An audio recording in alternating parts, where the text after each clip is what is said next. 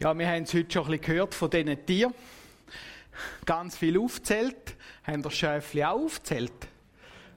Das ist mir irgendwie nicht so geläufig, aber das wäre ja auch noch wichtig, oder, bei dem Ganzen. Wir haben heute ein bisschen einen Text äh, aus dem Lukas-Evangelium, der letzte Text aus dem Kapitel 13, und da kommen auch ein paar Tiere vor. Und jetzt habe ich das gedacht, jetzt machen wir das heute so. Ich habe Bildchen rausgesucht zu diesen Bibelvers, und nachher, äh, zeige ich euch die Bildchen und nachher gehen wir die Bibelvers durch und ihr könnt mir sagen, welches Bildchen passt jetzt zu dem Bibelvers. Gibt ein bisschen Rätsel und nachher überlegen wir uns, warum dass das zu, der, äh, zu dem Vers passt. He, dann müssen ihre Kinder müssen da ein bisschen mithelfen und die Erwachsenen auch.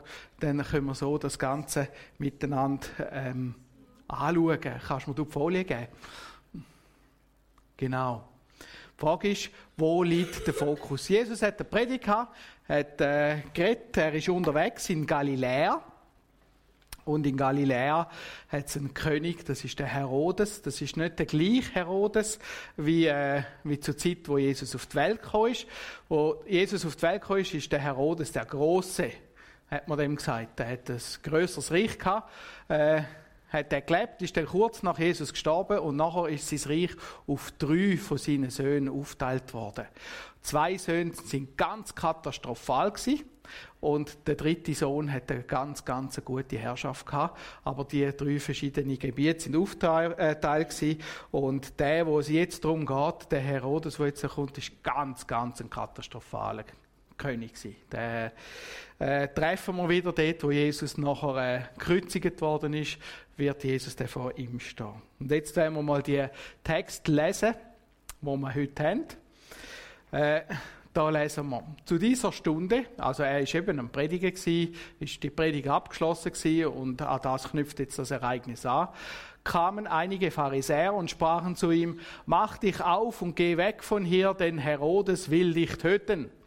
Und er sprach zu ihnen, geht hin und sagt diesem Fuchs, siehe, ich treibe Dämonen aus und mache gesund heute und morgen und am dritten Tag werde ich vollendet.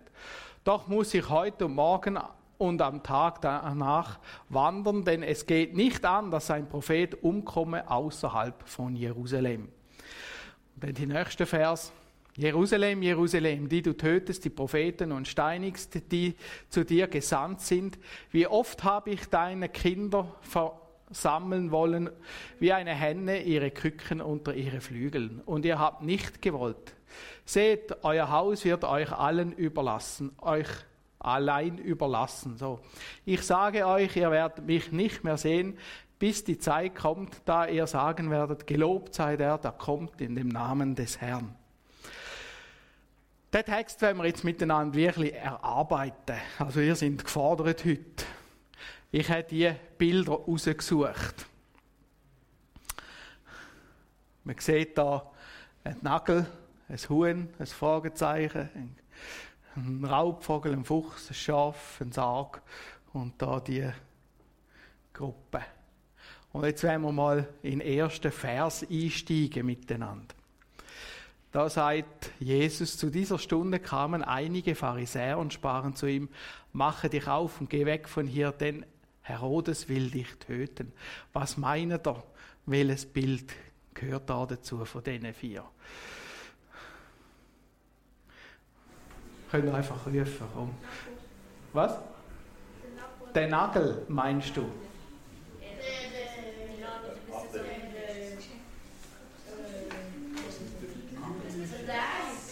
Der, der Nagel ist botten. Was, was willst du? Der Adler. Das dritte Bildli. Oh, jetzt haben wir, von vier haben wir drei Auswahl. Was nehmen wir jetzt da? Wie, wieso meinen ihr den Nagel? Jesus ist gekreuzigt worden mit einem Nagel durch die Hand, genau. Wieso der Geier? Oder ich sage mir jetzt mal Geier. Wieso meinst du das?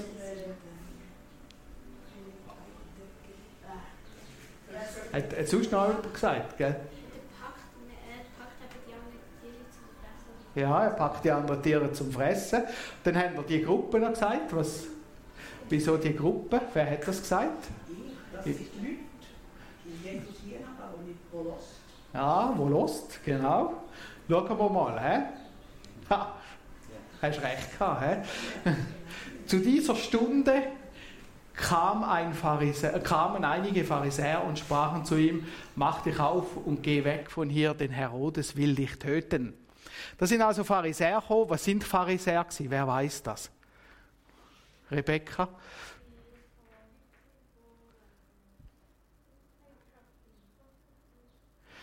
Leute, die im Gotteshaus geschafft haben, nicht ganz. Äh, etwas wie Pfarrer. Das kommt an. Ja, Chiara. Waffen haben sie nicht gehabt, nein. Gelehrte, ja. Studierte. Was? Menschli. also sind Gesetzeslehrer, hat man denen gesagt. Es sind teilweise auch Laien gewesen, also das sind nicht Leute gewesen, die jetzt, also so Universitäten wie heute hat es hier noch nicht gegeben, oder? Aber das sind Leute gewesen, die das Gesetz gut kennt haben. Und haben die Jesus sehr fest gern gehabt. Wieso kommen denn die, wo Jesus überhaupt nicht gern haben, zu Jesus und warnen denn, dass ihn der Herodes umbringen könnte? Was meinen Sie? Ja, genau. Dann sind sie ihnen los. Das war das Ziel. Und darum habe ich das Bild gewählt. Die haben einen Plan gemacht mit dem Herodes. Ob der Herodes wirklich gesagt hat, er will ihn umbringen, das weiß man nicht so genau. Aber sie haben gesagt, der Herodes hat gesagt, er bringt die um. Das heißt, gang schnell, oder?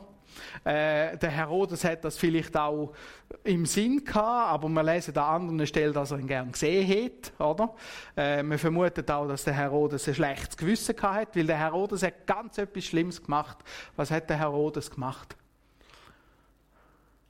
Ja? Nein, aber er hat jemand anders getötet.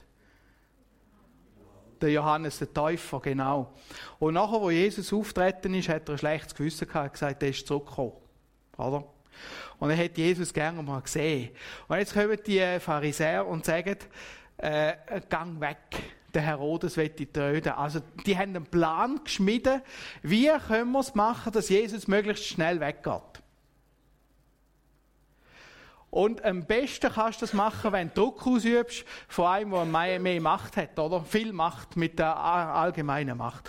Und das ist ja etwas, was wir in unserem Leben manchmal auch erleben, oder? Gang weg, sonst passiert das und das.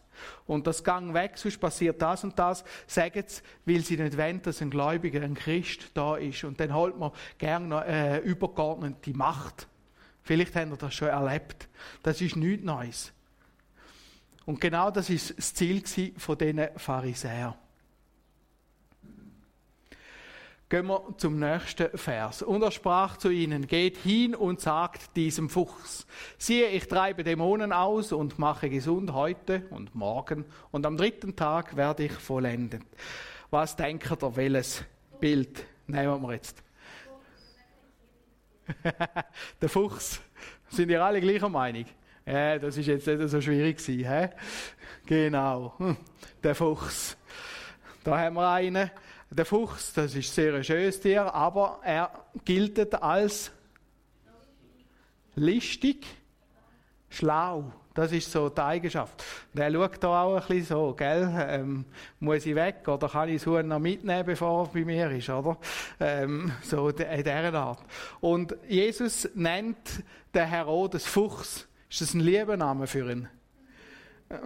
Also ich glaube, Jesus gibt gerade im gleichen Dienst zurück, oder? Ähm, und mir ist etwas aufgefallen in dem Text. Und darum, wo ist dein Fokus? Du hast den Herodes, äh, Pharisäer, wo Jesus weggehen und Jesus, wo sich überhaupt nicht einschüchtern lässt. Er sagt dem Herodes, du bist ein Fuchs. Ein hinterlistiger Kaib. Hey, redet man so zu einem König? Wer redet so zu einem König? Hä?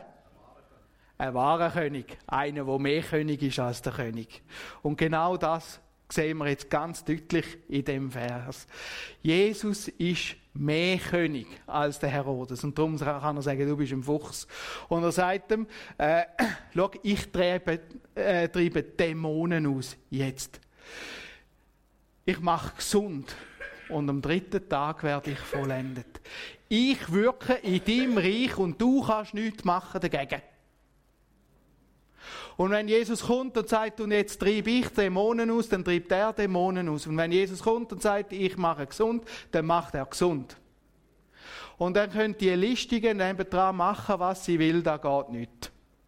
Jetzt kommt der wahre König und zeigt, was läuft. Und Jesus definiert ganz klar, wer da König ist und wer nicht. Wer die Macht hat und wer nicht. Und ich finde den Dreierrhythmus so interessant. Also es war üblich dort, dass man sehr, äh, heute, morgen und übermorgen, dass man so ein bisschen geredet hat. Aber was sagt Jesus? Was macht er zuerst? Was ist das Erste, was er macht? Dämonen austreiben. Das Zweite? Gesund machen. Und das Dritte? Er wird vollenden. Und jetzt übertragen wir das einmal auf das, was Jesus gemacht hat. Er ist drei Tage gestorben.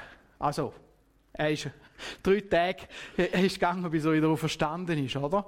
Und jetzt finde ich das hochspannend. Jesus ist für uns, für unsere Schuld ans Kreuz gegangen. Und der Petrus schreibt, dass Jesus aben ist bis ins Totenreich, bis ganz aben in die Hölle. Er treibt Dämonen aus. Das heißt, er hat die Macht über die Hölle. Er hat so viel Macht, dass die Hölle ihn nicht einmal heben können Er ist zurückgekommen von den Toten. Also er kämpft gegen die böse Welt, er besiegt die böse Welt und er ist Herrscher gegen die böse Welt. Die muss ihm folgen.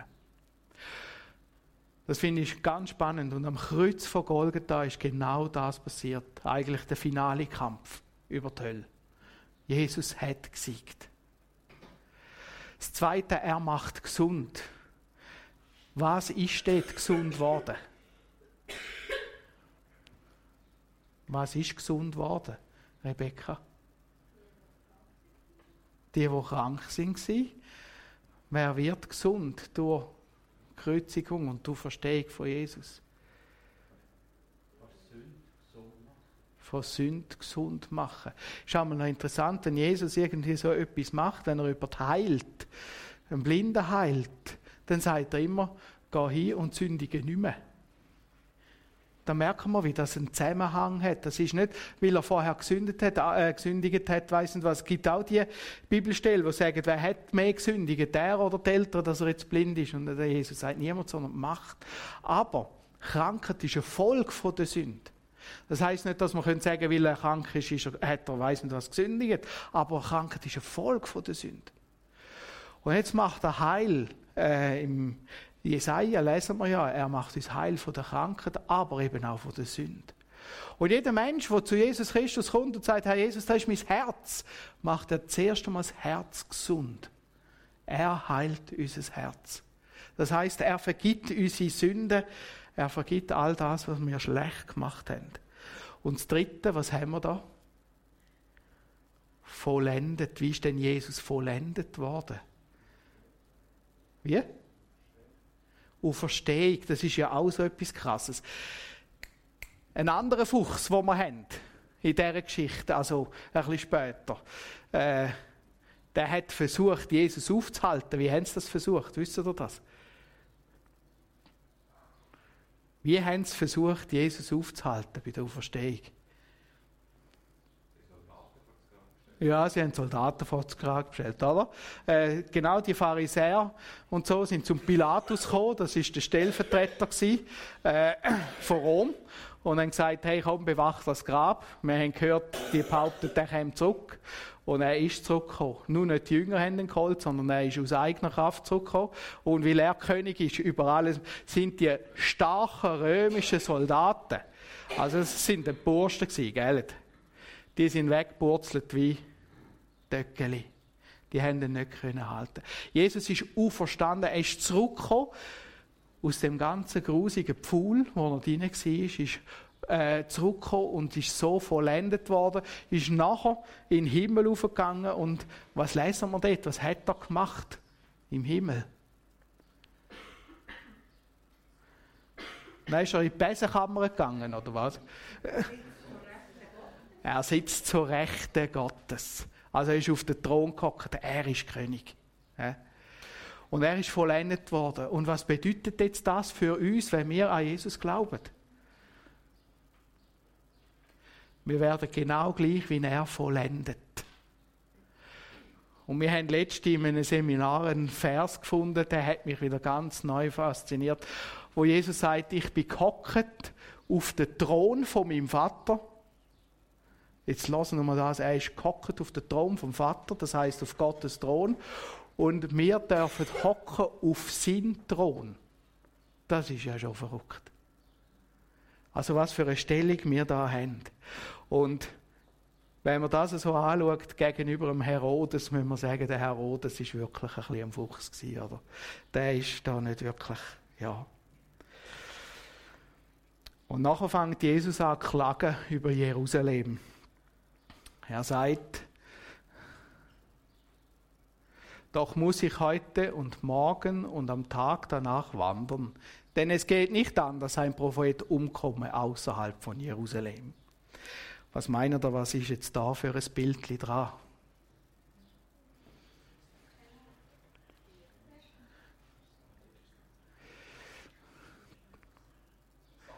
Der Sarg.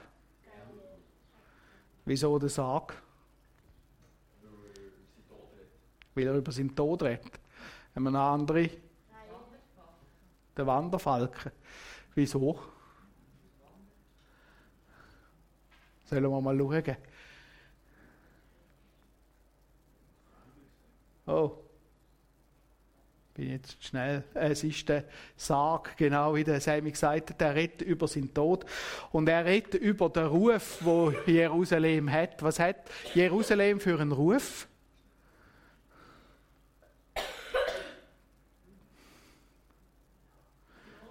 Hä? Nein, was hat Nein, nicht der verlorene Stadt. Also sie ist schon verloren, ja. Aber was hat sie für einen Ruf?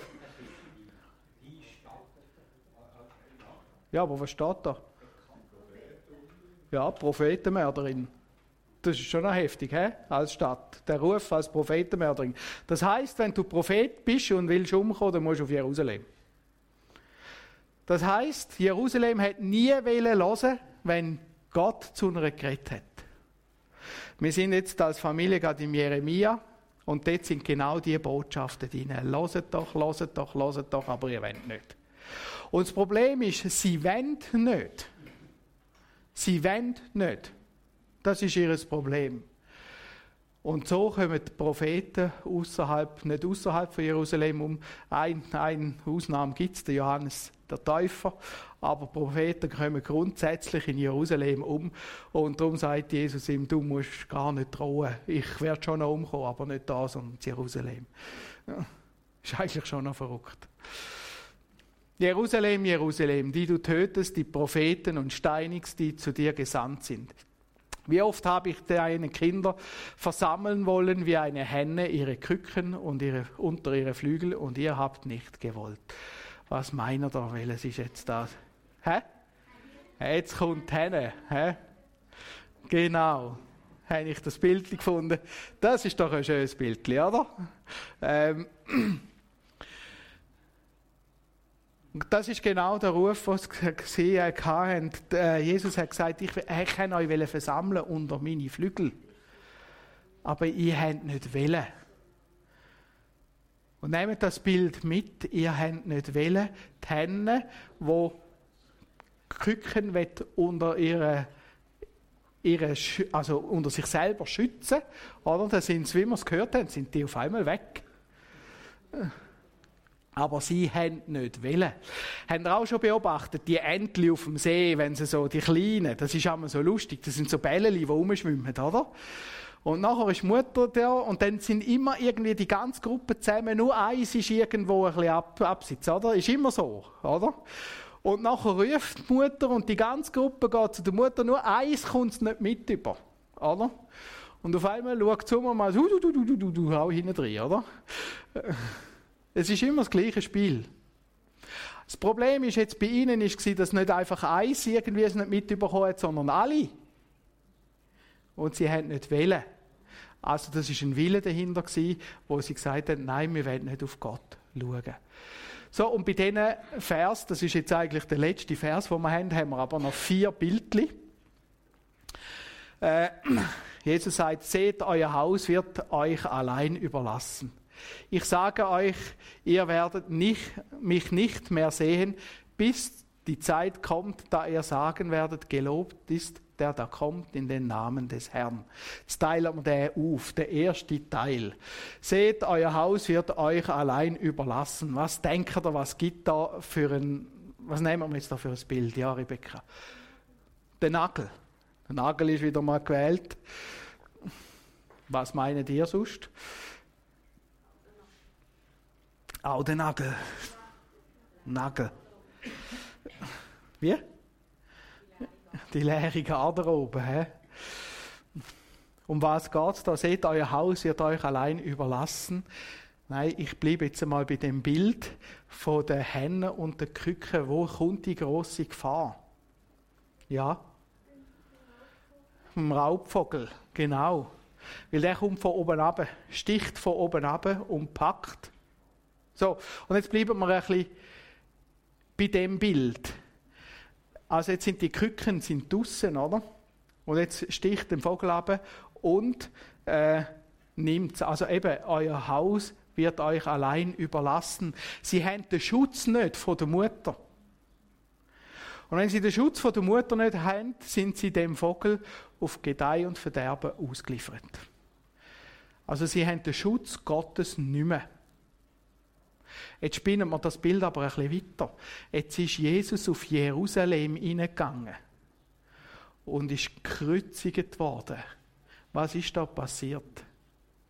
Ja?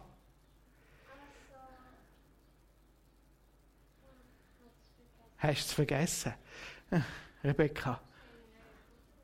Wie? Ja, genau. Also Jesus ist auf der, äh, an dem Kreuz gestorben, das heißt, der Vogel ist abgestochen. Aber wenn jetzt so eine Henne ihre Jungen äh, beschützt und der Vogel kommt, wer trifft es? Die Henne. Die gibt ihr Leben für ihre Jungen. Und genau das ist passiert am Kreuz von Golgatha. In Jerusalem passiert es, dass wirklich das Böse oben runterkommt Krallen zugreifen, aber es geht nicht über die Leute von Jerusalem, sondern über den Sohn Gottes, der am Kreuz von Golgatha stirbt. Finde ich schon noch ganz, ganz, ganz eindrücklich. Und das heißt, jeder, der sich unter Jesus, unter den Schutz von Jesus stellt, der ist geschützt, weil Jesus sich für ihn hingegeben hat. Und das Bild findet man in dem Ganzen inne. Ganz eindrücklich. Wer aber nicht unter dem Schutz von Jesus ist, der wird sich selber überlassen. Und was ist passiert nachher mit dem Tempel, mit Jerusalem? Ja, ja, ist schon kaputt gegangen, aber nicht gestürzt. Ja. Ja, wo Jesus gestorben ist, ist der Vorhang verrissen worden. Aber was ist mit dem Tempel passiert? Was ist mit Jerusalem passiert? Bodenseben ab. 70 Jahre nach Jesus ist der Tempel Bodenseben gemacht worden. Jerusalem, Bodenseben. Sie haben Verbot bekommen, dass die Juden dürfen dort hingehen. Also genau das, was Jesus da sagt, euer Schutz ist weg, ist passiert. Der Schutz ist weg gewesen. Haben wir noch den zweiten Teil. Ich sage euch, ihr werdet mich nicht mehr sehen, bis die Zeit kommt, der ihr sagen werdet, gelobt ist der, der da kommt im Namen des Herrn. Welches Bild nehmen wir da? Das Fragezeichen? Wieso das Fragezeichen? Wir wüssten nicht, wenn es ist. Ja. Ja. Gibt es noch mal etwas? Schäfli hat es noch, oder? Ich nehme jetzt gleich was Schäfli. Ich sage euch, ihr werdet mich nicht mehr sehen, bis die Zeit kommt, da ihr sagen werdet, gelobt ist der, da kommt im Namen des Herrn. Was hat das mit dem Schaf zu tun? Was denkt ihr?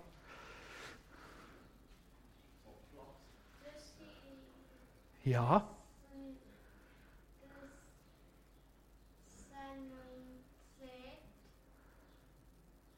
Er sieht uns, ja.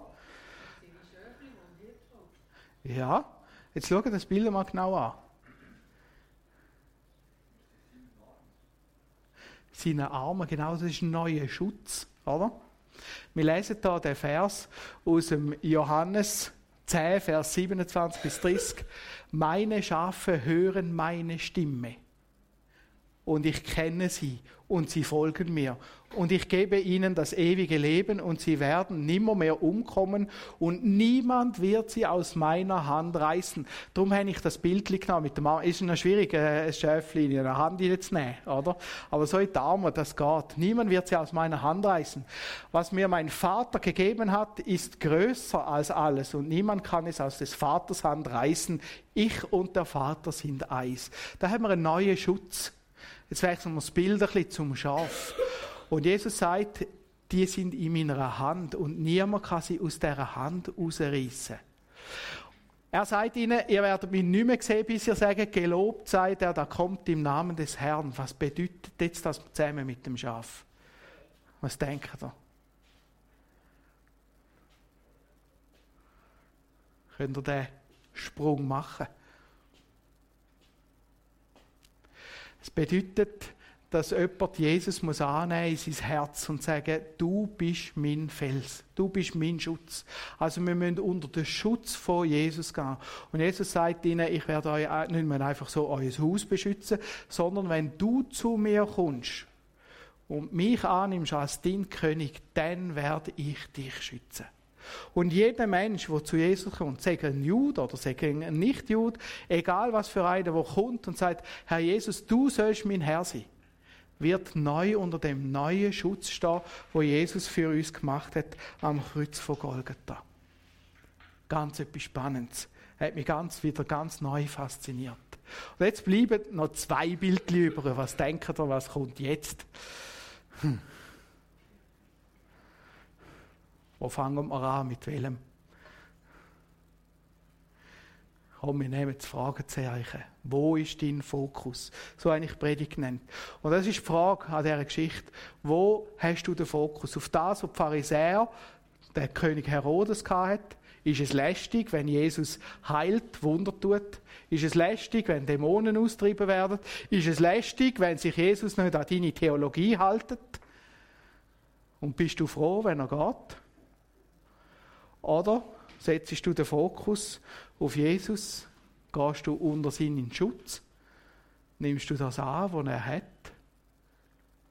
Auf welche Richtung tendierst du?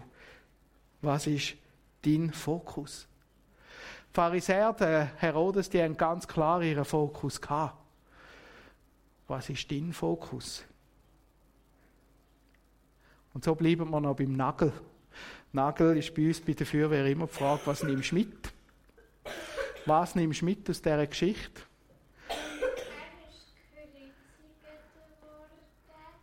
Aha. Er ist gekreuzigt worden. Mit dem Hammer, mit dem Nagel, genau. Ganz, ganz schmerzhaft ist er dort am Kreuz gehangen. Was nimmst du mit aus dieser Geschichte? Was sagst du? Das ist der Nagel, den ich mitnehme aus, deiner, aus dieser Predigt, aus dieser Geschichte. An was willst du denken in den nächsten Wochen? Was sagst du? Mal, das hat mich aufgestellt, Jesus ist König. Oder in dem Bereich bin ich der Fuchs. Ich weiß es nicht. Ihr könnt gerne nachher im Kaffee 47 noch miteinander austauschen über das. Amen.